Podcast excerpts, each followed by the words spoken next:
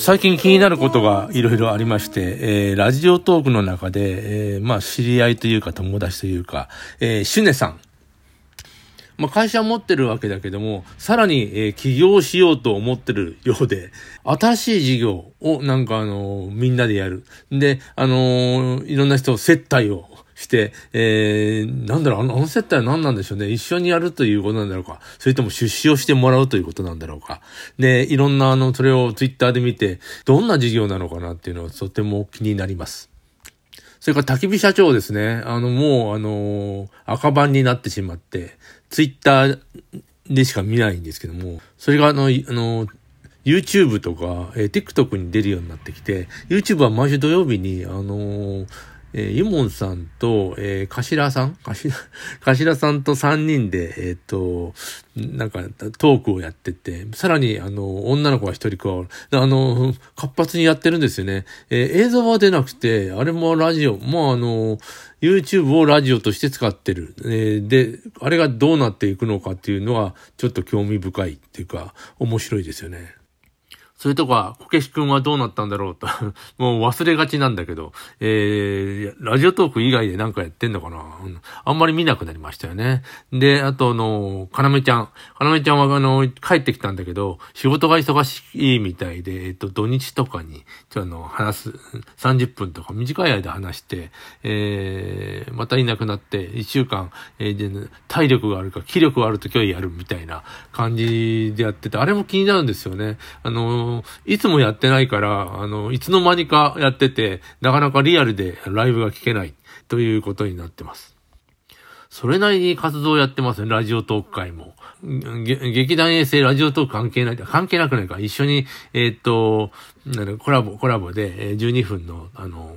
ラジオ、放送やってるんですけども、えー、劇団衛星のあの、蓮行さんとか、えー、韓国公演を、えー、先月だっけな、えー、やって、で、凱旋して帰、日本に帰ってきて、えー、またちょっと、あの、時間が、あ、あのー、とって、またその時の話を聞きたいな、ということで終わってまして、今、あの、一人でこうやって話す、えー、なんていうの、番組は続いております。21日に、えーと、また、あの、教育について、えー、テレ朝の岡田とか、そういうふう、えー、ボ、元ボイス編集長前田とかと、えー、やあの、話すんです。それは楽しみなんですけども、それまで当分一人で話そうかなと思ってまして、まあ、これも一つの実験みたいなもんですよね。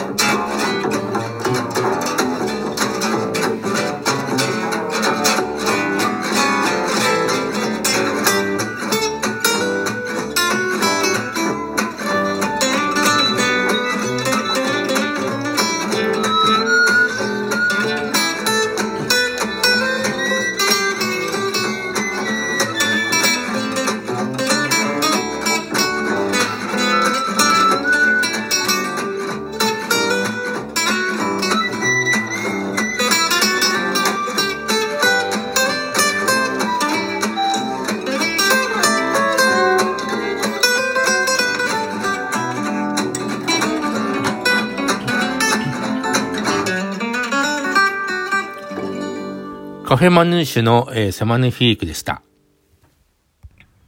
最近、あの、ギブソンの、えー、ES335 とか、エギターが手に入りまして、せっかく手に入ったんだから練習しよう。えー、練習したら、なんていうの、このギターに負けないぐらい、えー、の腕前になりたいですよね。いや、ギター、の、コードでジャカジャカっていうのは、フォークギターって、ああいうことはできるんですけども、あの、いわゆるエレギターでこの、テデデデデデデデデデとかあるじゃないですか、バックトゥーザフューチャー。あ、あのギターなんですよ。バックトゥーザフューチャーで、と、チャック、チャックベリーが、あの、の曲弾いてますよね。えっ、と、あれと同じギターで、となると、あれくらい弾きたい。えー、どれぐらいかかるんだろう。えー、高校生とかだとさ、高校1年から、この高校だいたい2年か3年ぐらいで、学祭であれぐらい弾けちゃったりするじゃないですか。だんだんじじいになってくると、一年がなんか、あの、